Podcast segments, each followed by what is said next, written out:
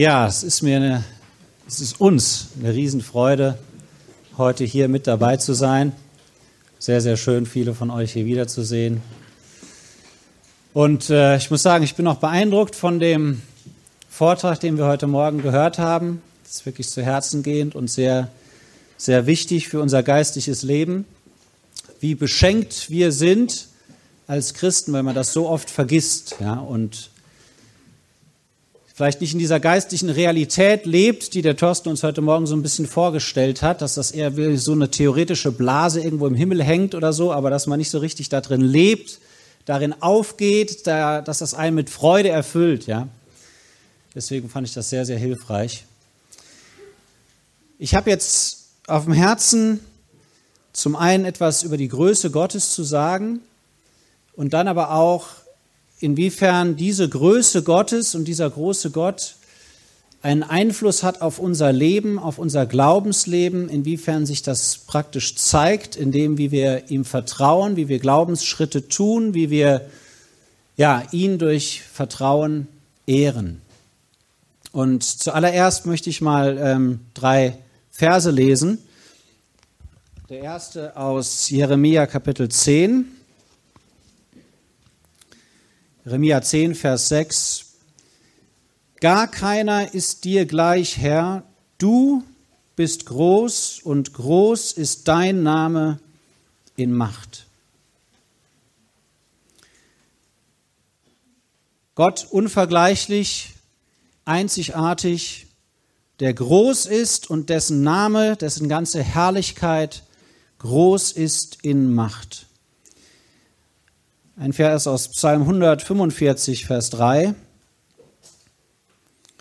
Groß ist der Herr und sehr zu loben, und seine Größe ist unerforschlich. Das heißt, Gott ist so groß, dass wir niemals zu Ende kommen werden, über die Größe Gottes zu staunen und in diesem kurzen Leben hier auf der Erde schon überhaupt nicht diese Größe Gottes überhaupt zu erforschen. Ja. Und noch ein Vers aus Psalm 86, Vers 10. Denn du bist groß und tust Wunder, du bist Gott, du allein. Das werden wir noch sehen, dass die Größe Gottes auch mit seinem Tun in Verbindung steht, dadurch, dass er Wunder tut, dass er Großes tut, dass er wunderbare Dinge tut. Wir haben das jetzt gesehen, dass Gott uns beschenkt hat. Und das ist so ein wunderbares Thema, sich mit diesem Heil Gottes mal intensiver auseinanderzusetzen. Ich empfehle euch allen sehr, dieses Buch nicht nur einfach in den Schrank zu stellen, das ihr jetzt bekommen habt, sondern wirklich darin zu lesen. Das ist wirklich äh, Nahrung für den inneren Menschen und führt uns, soll uns dahin führen, ähm, Gott mehr zu loben und zu preisen. Das ist übrigens äh, immer Gottes Absicht, ja. Ähm, wenn Gott uns beschenkt, dann hat er immer eine Absicht damit. Wir haben jetzt hier haben wir mal so einen Blumenstrauß, ja.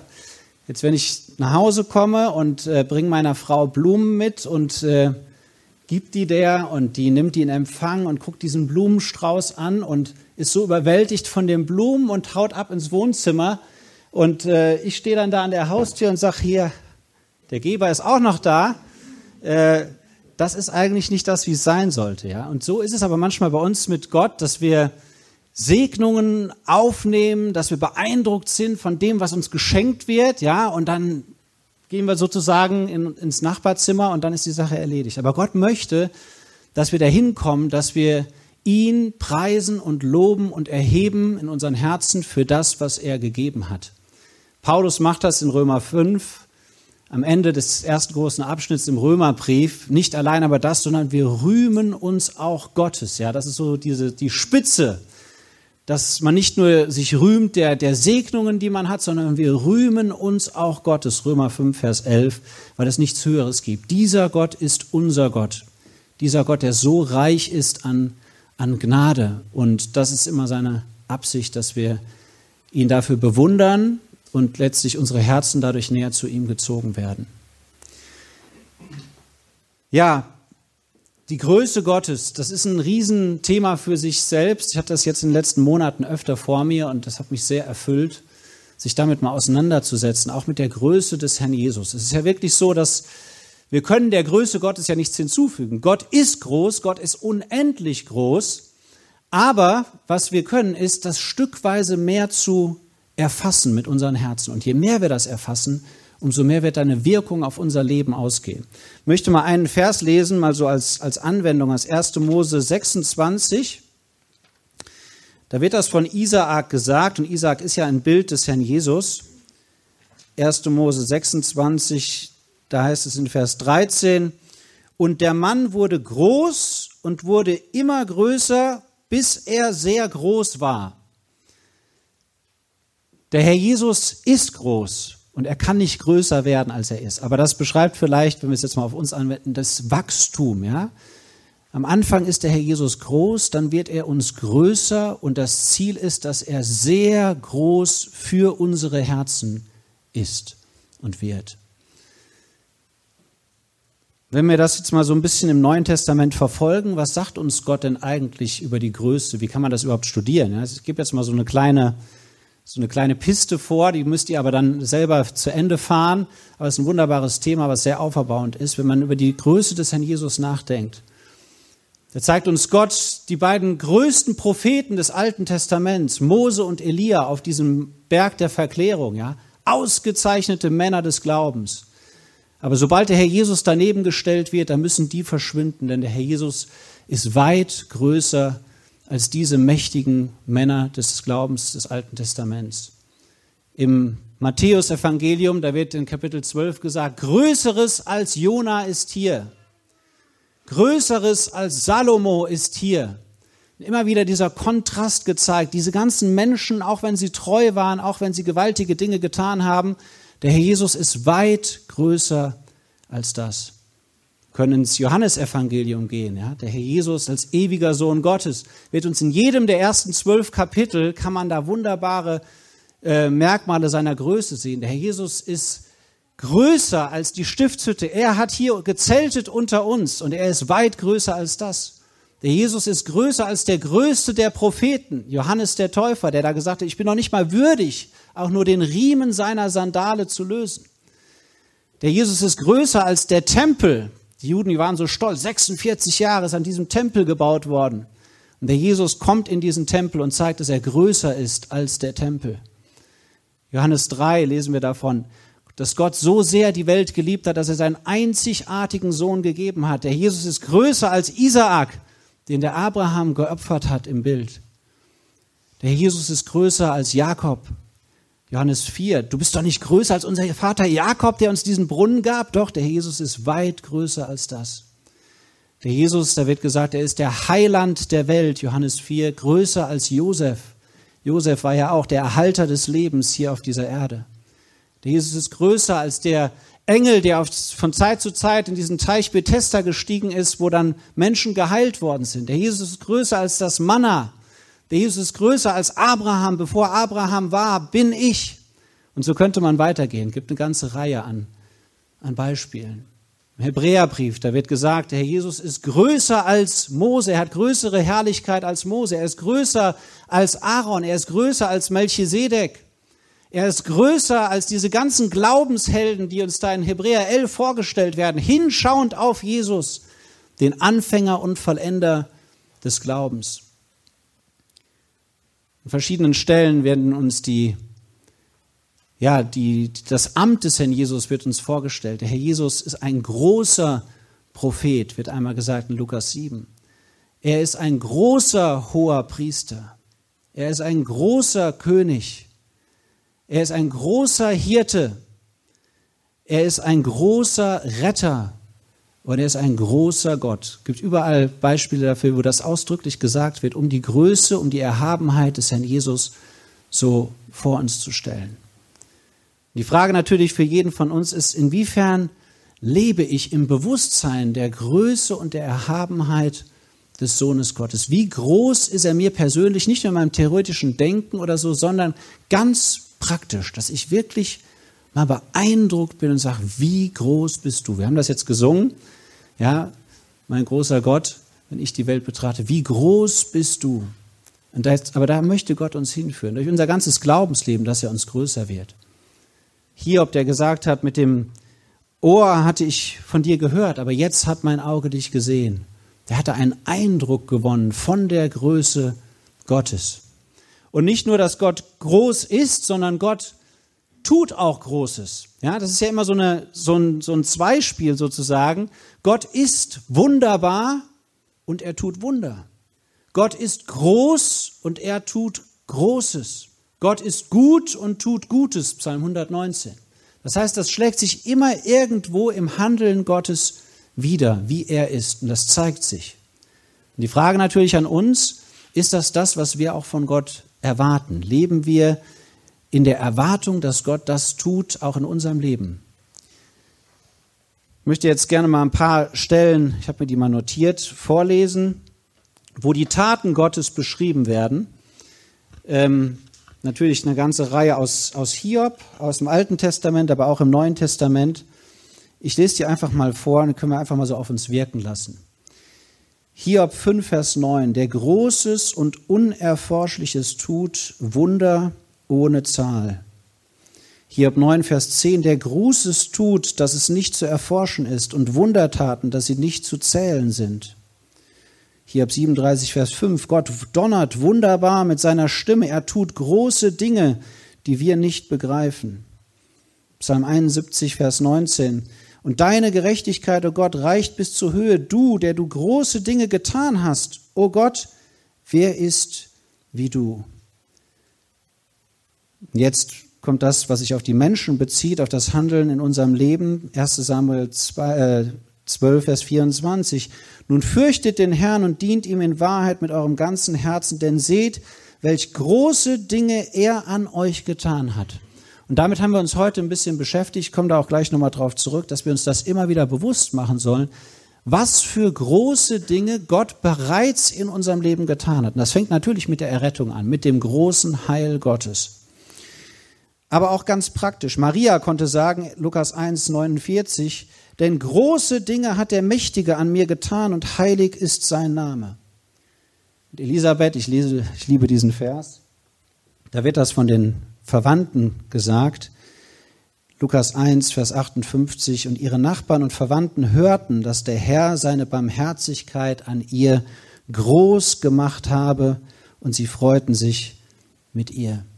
Das heißt, Gott macht auch manchmal Eigenschaften von sich groß in unserem Leben, seine Gnade, seine Barmherzigkeit, seine Güte. Lukas 9, Vers 43 wird gesagt, sie erstaunten aber alle sehr über die herrliche Größe Gottes. Das ist das, was Gott eigentlich beabsichtigt, auch wenn er Dinge in unserem Leben tut, dass wir staunen, dass wir wirklich neu staunen über das, was Gott tut, wie Gott ist, aber auch wie Gott handelt. Und das haben wir gesehen in dem großen Heil Gottes. Die Erlösung, die Errettung, die Versöhnung, die Rechtfertigung, das ewige Leben, das sind alles großartige Dinge, die Gott in uns getan hat und die Gott uns geschenkt hat. Und Gott möchte, dass wir darin leben, dass wir uns bewusst machen, ich habe diese großartigen Dinge empfangen. Ich komme da auch gleich noch einmal drauf zurück. Jetzt ist mir ein Anliegen, dass wir generell, ja, die Frage ist, wie gehen wir generell durchs Leben? Ja, es gibt ja Optimisten, es gibt Pessimisten. Ähm, und da ist natürlich jeder auch unterschiedlich gestrickt, das ist so, ja. Aber trotzdem gibt uns das Wort Gottes eine gewisse Stoßrichtung. Denn weil Gott sagt, jetzt schau dir doch mal an, was ich schon alles für dich getan habe. Jetzt seh doch mal deine Probleme und die Nöte und die Herausforderungen und Challenges, was auch immer du hast. Sehe das doch mal im Licht der Größe Gottes. Und fang doch nicht immer mit diesem Problem an und starr die ganze Zeit auf dieses Problem. Es gibt ja zwei Arten, wie man damit umgehen kann, wenn Probleme in unserem Leben da sind. Die eine Art ist, dass man anfängt, das Problem zu analysieren, da drauf zu starren und sich gedanklich da rein zu denken und da rein zu vertiefen und dann irgendwann mal so ein bisschen zweifelnd zum Himmel zu schauen und zu sagen, ob Gott das gestemmt kriegt, ob der das gelöst bekommt. Und der andere Ansatz ist der, dass man anfängt, über die Größe Gottes nachzudenken, über die Erhabenheit Gottes, über die Allmacht Gottes, über die Weisheit Gottes und dann irgendwann runterschaut und das Problem vor sich hat und denkt, ja, ich glaube, das, das kriegen wir hin. Oder das kriegt er hin, viel besser gesagt, ja. Es sind aber zwei ganz unterschiedliche Ansätze. Und Gott möchte eben, dass wir im Licht eines großen Gottes leben. Und dass wir von Gott auf die Probleme schlussfolgern und nicht von den Problemen zweifelnd aufblicken und dann auf Gott schlussfolgern. Und ich sage das, weil Gott das selber tut. Und zwar an Römer 5, ich möchte da mal ähm, zwei, drei Beispiele geben. Römerbrief, Kapitel 5. Wir hatten das heute auch schon mal vor uns. Da wird gesagt in Vers 8, Gott aber erweist seine Liebe zu uns darin, dass Christus, da wir noch Sünder waren, für uns gestorben ist. Das ist eine Tatsache. Als wir Sünder waren, Gottlose, ohne Hoffnung in dieser Welt, Feinde Gottes, da ist Christus für unsere Sünden gestorben. Das ist unfassbar groß. Aber jetzt geht der Paulus weiter und sagt, so, und jetzt wollen wir daraus mal was Schlussfolgern. Und er sagt in Vers 9, Vielmehr nun, da wir jetzt durch sein Blut gerechtfertigt sind, werden wir durch ihn gerettet werden vom Zorn. Was Paulus sagt, ist hier, jetzt schau dir doch mal an, als du noch ein Sünder warst, gottlos, ohne Hoffnung, ein Feind Gottes in dieser Welt, da hat Gott dich schon geliebt. Wie viel mehr jetzt, wo du gerechtfertigt bist, gewaschen bist im Blut Gottes, brauchst du keine Angst mehr vor dem Gericht zu haben. Es gibt kein Gericht. Du musst dich nicht fürchten vor dem Zorn Gottes, der einmal über diese Welt hereinbrechen wird. Und schon gar nicht vor dem ewigen Zorn Gottes. Ja, aber Gott argumentiert so und sagt, schau dir doch mal an, was du schon bekommen hast. Und dann kannst du auch im Blick auf die Zukunft darauf bauen. Er tut das dann weiter, direkt im Anschluss. Vers 10, denn wenn wir, da wir Feinde waren, mit Gott versöhnt wurden durch den Tod seines Sohnes, so werden wir vielmehr, da wir versöhnt sind, durch sein Leben gerettet werden. Auch da, wir waren Feinde und der Jesus ist gestorben, um uns mit Gott zu versöhnen.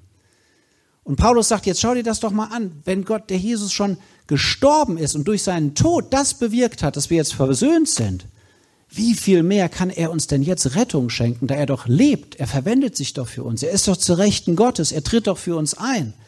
Er hat uns doch nicht vergessen. Er ist doch jetzt voll aktiv am Leben, um uns alle Zeit zu erretten, bis wir das Ziel erreicht haben. Also auch da, dass wir damit, dass wir damit rechnen, dass wir überlegen, okay, der Herr Jesus hat alles für mich gegeben auf Golgatha. Das heißt, er wird auch jetzt, wo er zu Rechten Gottes als mein hoher Priester tätig ist, wird er mich ans Ziel bringen. Er bringt mich durch. Er trägt mich durch. Paulus geht weiter, sagt das in Römer 8, genau die gleiche Kette eigentlich. Römer 8, Vers 32. Da sagt er, ich lese auf Vers 31, was sollen wir nun hierzu sagen? Wenn Gott für uns ist, wer gegen uns? Er, der doch seinen eigenen Sohn nicht verschont, sondern ihn für uns alle hingegeben hat, wie wird er uns mit ihm nicht auch alles schenken? Auch da wieder, er sagt hier, guck dir das doch mal an. Der, Gott hat alles gegeben. Er hat sogar seinen einzigartigen, geliebten Sohn nicht geschont. Er hat ihn gestraft, er hat ihn leiden lassen. Er hat ihn für dich gegeben. Das ist doch der größte Beweis dafür, dass er dir auch sonst alles geben wird, was gut ist in seinen Augen für dich. Weil du teuer und wertvoll bist in seinen Augen. Er dich lieb hat. Er hat diesen Preis bezahlt dafür.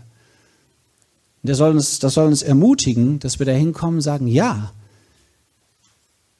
ich darf auf Golgatha blicken und sagen, ich brauche mich nicht zu fürchten, ich brauche mich auch nicht zu sorgen. Das ist eine der größten Schwierigkeiten, die wir wahrscheinlich im Leben haben, das Gebot des Herrn. Sorgt euch nicht. Seid um nichts besorgt, schreibt Paulus, ja. Wenn man das hier in der Welt sagen würde, die würden einem einen Vogel zeigen, ja. Aber Gott sagt uns das. Das ist ein, eigentlich ist es ein Gebot Gottes. Seid um nichts besorgt. Sorgt euch nicht für den morgigen Tag. Und das können wir, weil wir so einen großen, wunderbaren Gott haben. Ansonsten wäre das absoluter Wahnsinn. Aber weil wir das haben, weil wir die Zusage Gottes haben, das, das ist das Fundament dafür. Der Jesus hat das ja öfter gesagt, er hat übrigens auch so geschlussfolgert, in Matthäus 6, da sagt er, jetzt schaut euch doch mal die Vögel an. Machen die sich Sorgen? Gehen die jeden Tag zweifelnd durch, durchs Leben und denken, wie soll das werden und wie, wo soll die Nahrung wieder herkommen? Und der Herr sagt hier, wenn euer himmlischer Vater für die sorgt, wie viel mehr wird er das denn für euch tun, ihr Kleingläubigen? Der Herr sagte in Matthäus 7, wenn ihr als sündige Menschen euren Kindern gute Gaben zu geben wisst, wie viel mehr wird Gott denen Gutes geben, die ihn anrufen. Also wir haben wirklich allen Grund, Gott zu vertrauen und sollen uns nicht sorgen, weil wir einen großen, wunderbaren Gott haben, der das so in seinem Wort auch verbürgt hat für uns. Jetzt möchte ich gerne mal einen Vers vorstellen, der mich sehr beeindruckt hat in den letzten ja auch in den letzten, in den letzten Wochen, aus Psalm 81.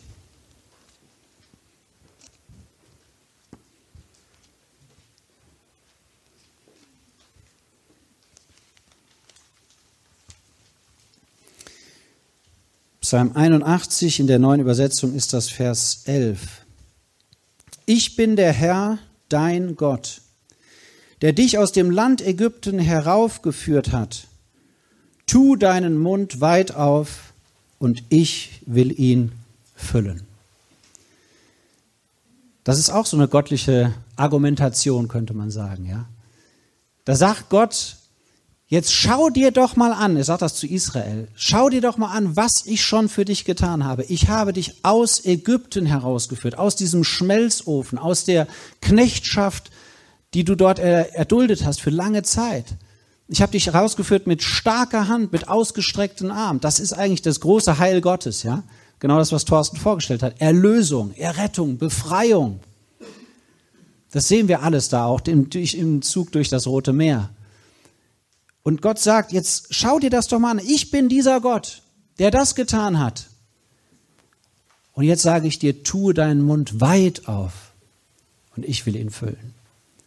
Er sagt, Schlussfolger doch jetzt mal aus dem, was ich schon für dich getan habe und im Blick auf die Zukunft. Bitte erwarte große Dinge von mir. Und das ist wiederum jetzt eine ganz persönliche Glaubensfrage, ja? Inwiefern öffnen wir unseren Mund? Was bedeutet das praktisch für uns, ja? Es bedeutet natürlich Erwartungen an Gott zu haben, Erwartungshaltung Gott gegenüber zu haben, dass er der Geber jeder guten Gabe ist dass er das Beste mit uns im Sinn hat, dass er es liebt zu segnen. Das sind alles Dinge, die damit im Zusammenhang stehen. Und natürlich wirkt sich das dann auch ganz praktisch aus, beispielsweise in unserem Gebetsleben, in dem, wie wir bitten, in dem, wie wir Gott Vertrauen entgegenbringen, in dem wir Glaubensschritte tun. Es gibt verschiedene Beispiele, auch in der Kirchengeschichte. Es hat mich auch sehr ermutigt in letzter Zeit.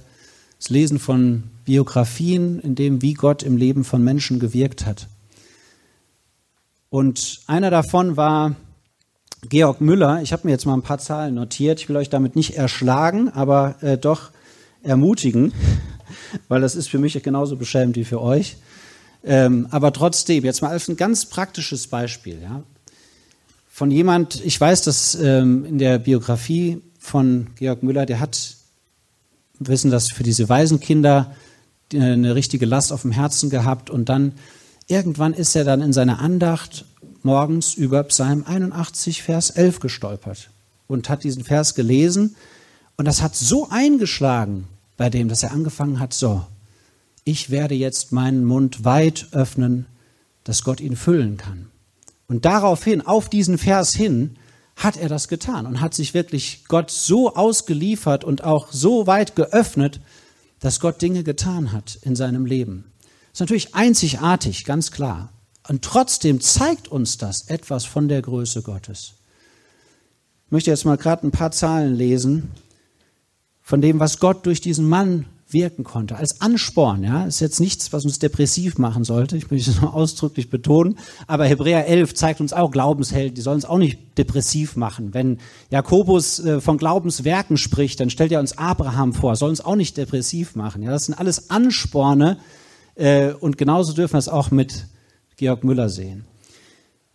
Als Georg Müller im Alter von 93 Jahren starb, da hatte er 200 Mal die Bibel durchgelesen. Er hatte über 10.000 Waisenkinder aufgenommen und versorgt, über 81.000 Kindern ermöglicht, in die Schule zu gehen, fast zwei Millionen Bibeln oder Bibelteile verschenkt, 115 Missionare regelmäßig unterstützt, circa 50.000 konkrete Gebetserhörungen erlebt, in den letzten 17 Jahren 42 Länder bereist und schätzungsweise 5.000 bis 6.000 Ansprachen gehalten. Nach heutigem Wert sind umgerechnet mindestens 70 Millionen Euro durch seine Hände gegangen, doch sein persönliches Eigentum betrug bei seinem Tod nur etwa 4000 Euro. Das war ein Mann, der ist über Psalm 81, Vers 11 gestolpert. Und Gott hat geredet und er hat angefangen, mit diesem Vertrauen zu Gott zu beten und zu sagen, ja, ich möchte meinen Mund weit öffnen, dass du ihn füllen kannst. Denn du bist ein großer Gott, du bist ein gütiger Gott und du zeigst uns, du forderst uns regelrecht dazu auf, dass wir dich prüfen sollen. Da gibt es jetzt verschiedene Beispiele. Ich kriege das jetzt alles zeitlich nicht hin, aber ich möchte doch mal ähm, ein Zitat auch nochmal lesen. Und zwar von Macintosh, sehr wertvoller Bruder, der wirklich auch ein sehr lebendiges Glaubensleben gelebt hat. Ich lese das euch mal einfach mal vor, kann man mal auf sich wirken lassen. Was der auch gesagt hat in Verbindung mit Psalm 81. Es gibt für die Segnungen, die wir genießen könnten, wenn wir mehr mit Gott rechneten, keine Grenzen. Dem Glaubenden ist alles möglich. Markus 9, 23. Gott wird nie zu uns sagen, du hast genug empfangen, du erwartest zu viel. Das ist unmöglich, denn es ist ihm eine Freude, selbst den höchsten Erwartungen des Glaubens zu entsprechen. Tue deinen Mund weit auf und ich will ihn füllen. Psalm 81, 10. Die unerschöpflichen Schätze des Himmels sind dem Glauben aufgetan. Alles, was irgend ihr im Gebet glaubend begehrt, werdet ihr empfangen. Matthäus 21, 22. An einer anderen Stelle. Ich glaube, dass alle bedeutenden Bewegungen unter dem Volk Gottes ihren Ursprung hatten in Herzen, die sich im Bewusstsein tiefer Nöte und dringlicher Bedürfnisse im Gebet vereinigten. Gewiss ist es auch ganz natürlich, dass es so ist. Wir können doch nicht erwarten, dass Gott seine belebende Gnade über Menschen ausgießt, die mit ihrer Erstarrung und ihrem Zustand geistlichen Todes zufrieden sind. Das Wort sagt uns, tue deinen Mund weit auf und ich will ihn füllen. Wenn wir unseren Mund nicht auftun, wie soll er denn dann gefüllt werden? Wenn wir zufrieden sind mit dem, was wir haben, wie können wir erwarten, mehr zu erhalten?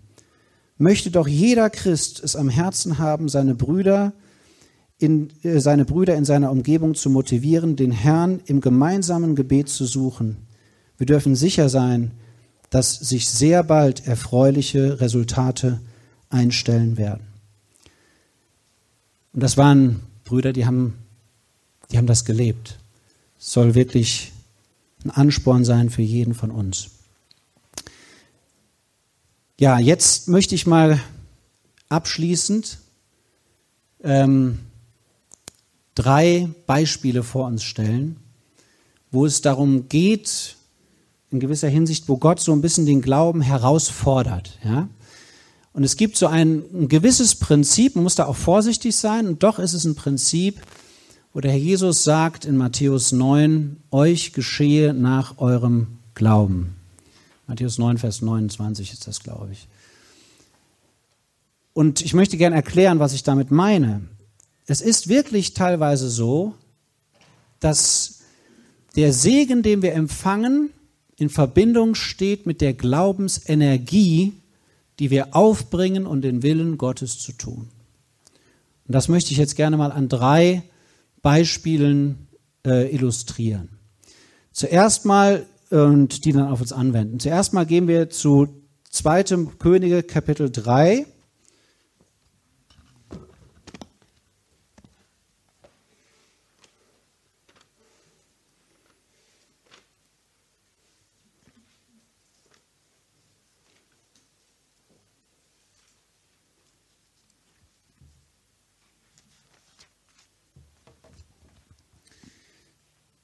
2. Könige 3, Vers 16.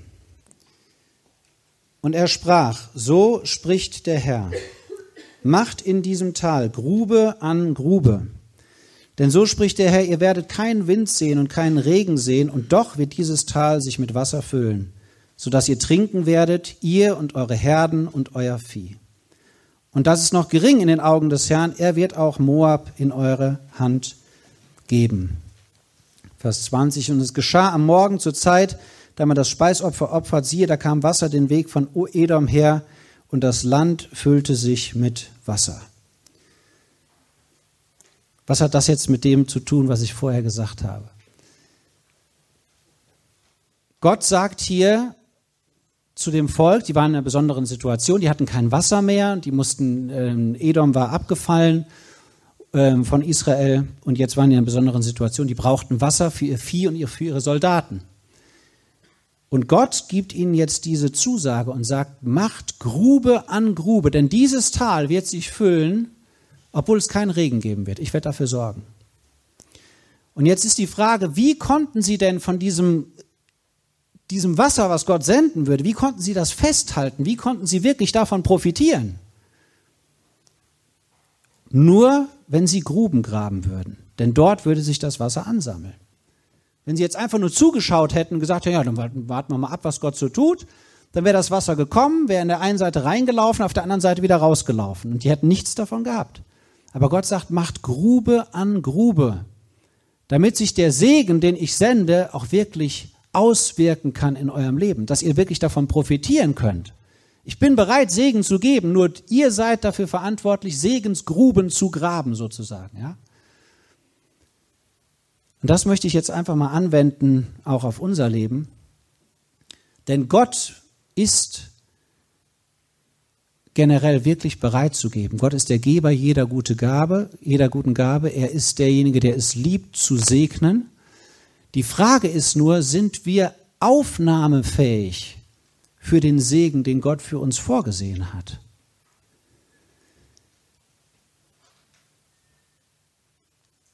Bei Wasser ist es so, Wasser sammelt sich in der Regel am niedrigsten Punkt. Wir haben jetzt hier einen flachen Fußboden. Wenn man jetzt hier irgendwo ein Loch in den Boden äh, kippen, äh, graben würde und würde eine Wasserflasche auskippen, dann würde das Wasser normalerweise dorthin, äh, dort sich sammeln, in diesem Loch, ja, in dieser Grube sozusagen. Wasser sammelt sich normalerweise am tiefsten Punkt.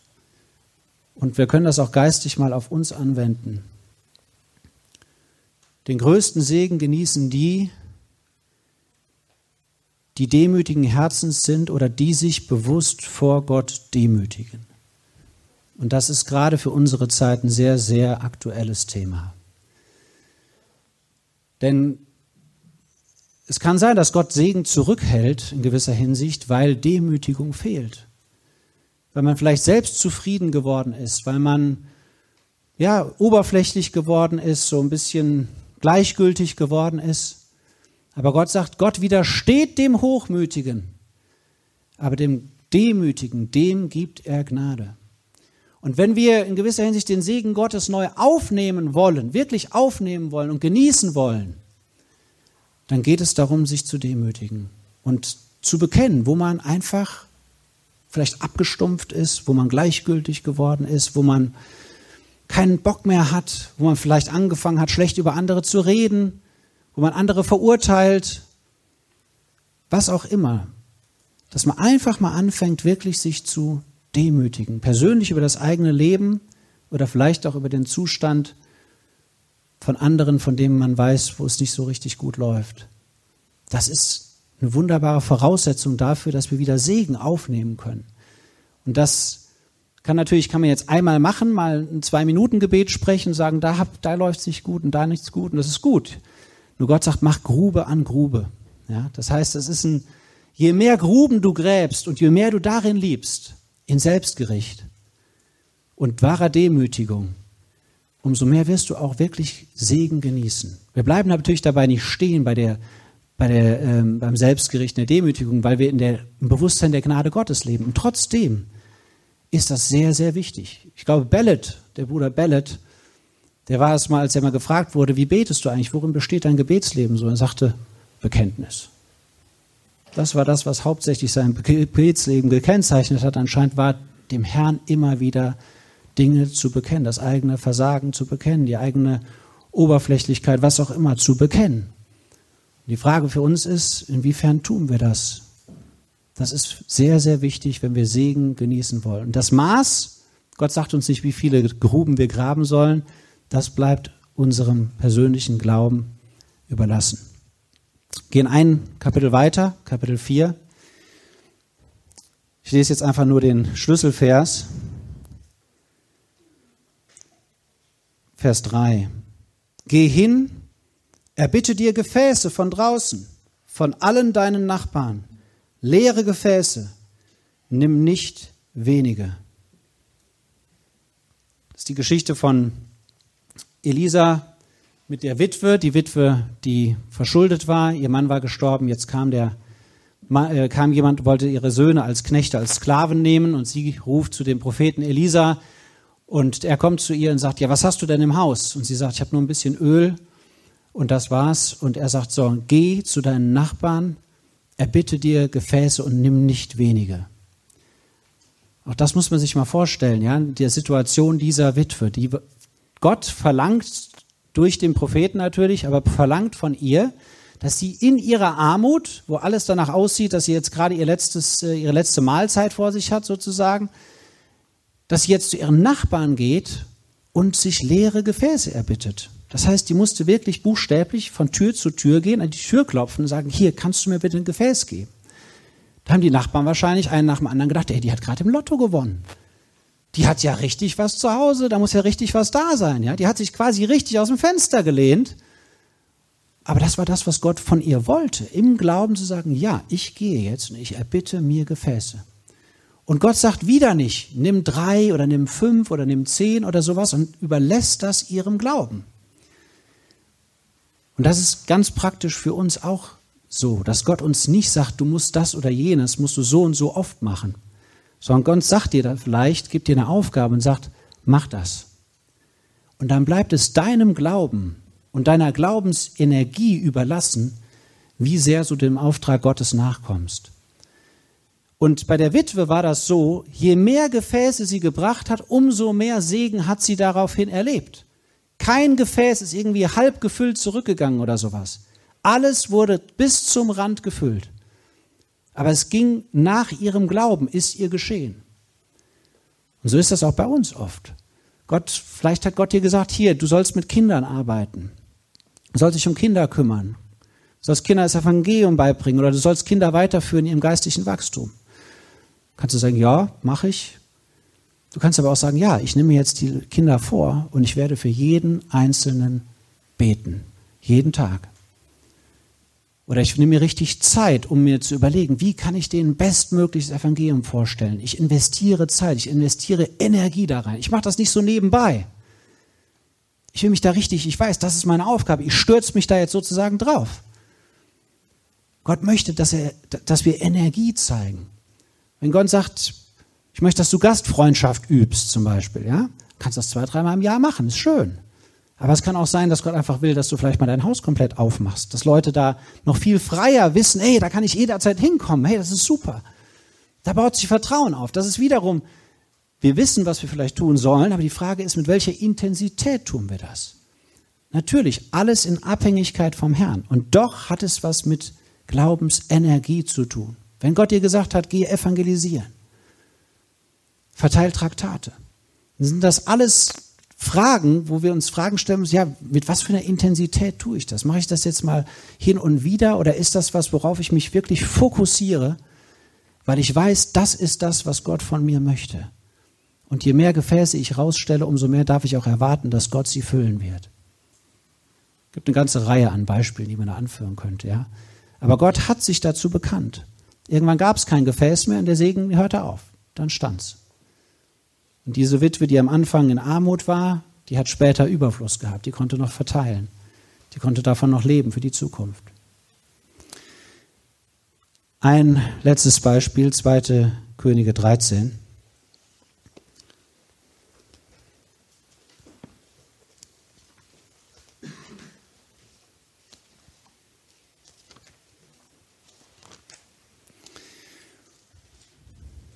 Ich lese jetzt mal des Zusammenhangs wegen ab Vers 14. Und Elisa erkrankte an seiner Krankheit, an der er starb. Und Joas, der König von Israel, kam zu ihm herab und weinte über seinem Angesicht und sprach, Mein Vater, mein Vater, Wagen Israels und seine Reiter. Da sprach Elisa zu ihm, hole Bogen und Pfeile. Und er holte ihm Bogen und Pfeile. Und er sprach zum König von Israel, lege deine Hand auf den Bogen. Da legte er seine Hand darauf. Und Elisa tat seine Hände auf die Hände des Königs. Und er sprach, öffne das Fenster nach Osten. Und er öffnete es. Und Elisa sprach, schieße. Und er schoss. Und er sprach, ein Pfeil der Rettung von dem Herrn und ein Pfeil der Rettung gegen die Syrer. Und so wirst du die Syrer in Afek schlagen bis zur Vernichtung. Und er sprach, nimm die Pfeile. Und er nahm sie.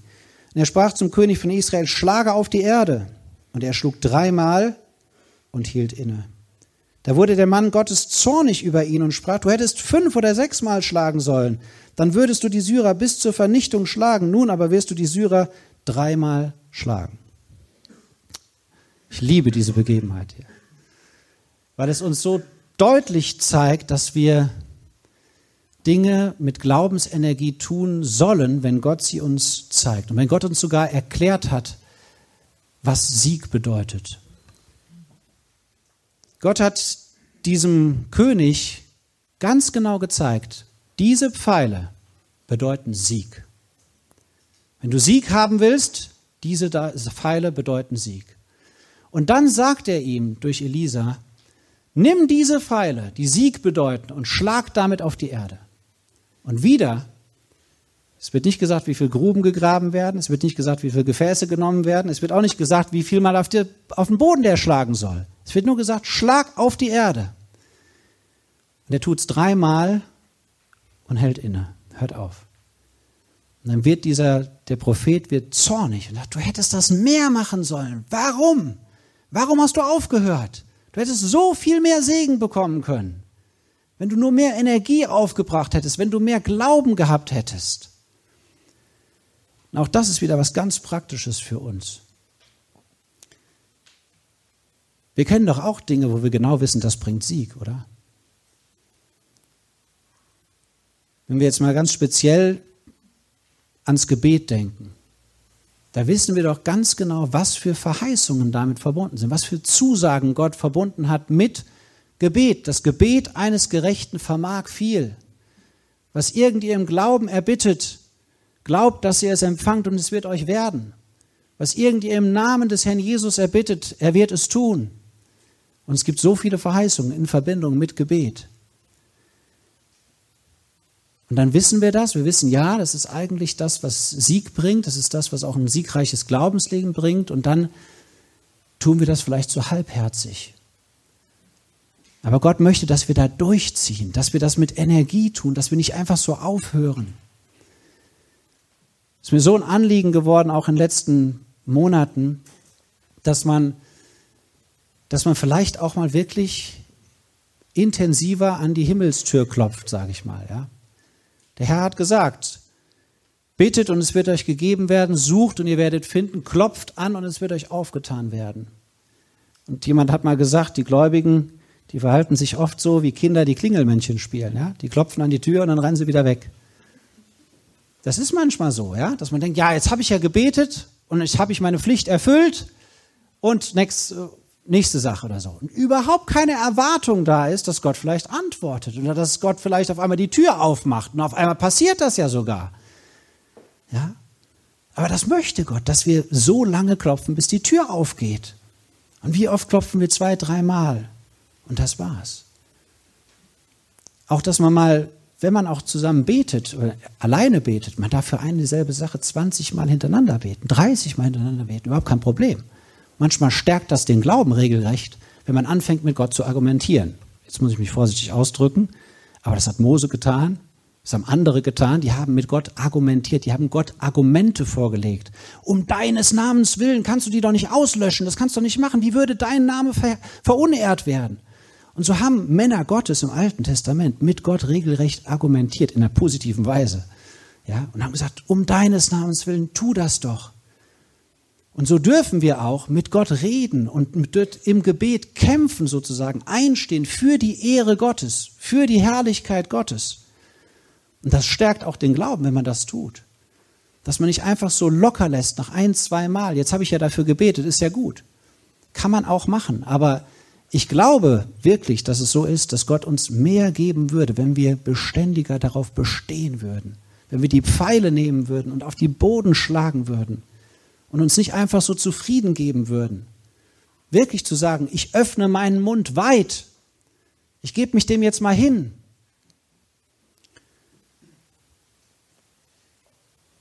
Ich hatte das jetzt neulich gelesen. Das war die Mutter von Hudson Taylor. Die hat, die war auf einer Reise unterwegs und da hat die irgendwann den Eindruck gekriegt, ich muss für meinen Sohn beten. Dann hat sie sich in ein Zimmer eingeschlossen und hat gesagt, so, ich werde jetzt so lange beten, bis ich die Gewissheit habe, dass mein Gebet erhört worden ist. Ich glaube, Gott hat ihr diese Überzeugung gegeben, dass sie das so machen sollte, ja. Und das hat sie gemacht. Sie hat auf, sie hat sich hingekniet und sie hat gebetet, Stunde um Stunde für ihren Sohn, gefleht auf den Knien, gekämpft.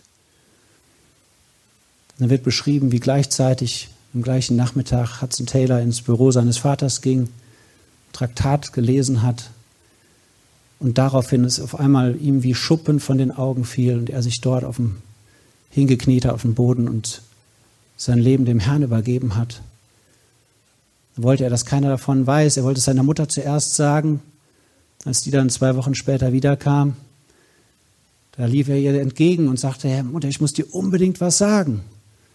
Und sie schaut ihn an und sagt, ich weiß, mein Sohn. Seit zwei Wochen weiß ich ganz genau, was du mir sagen möchtest. Und dafür habe ich dem Herrn schon gedankt. Das waren Leute, die haben Gott beim Wort genommen. Ja? Das kann man nicht einfach so machen. Das ist was, was Gott einem auch aufs Herz legen muss. Aber das waren Leute, die haben auf den Boden geschlagen. Die haben nicht aufgegeben. Und das möchte Gott mehr in uns bewirken. Der gleiche Hudson Taylor, der hat mal gesagt, wir brauchen keinen großen Glauben, aber wir brauchen Glauben an einen großen Gott. Wenn wir das haben, wenn wirklich Gott so groß vor uns steht, dann ist das etwas, was, was uns motiviert, ihm mehr zu vertrauen und ihn dann auch durch Vertrauen zu ehren.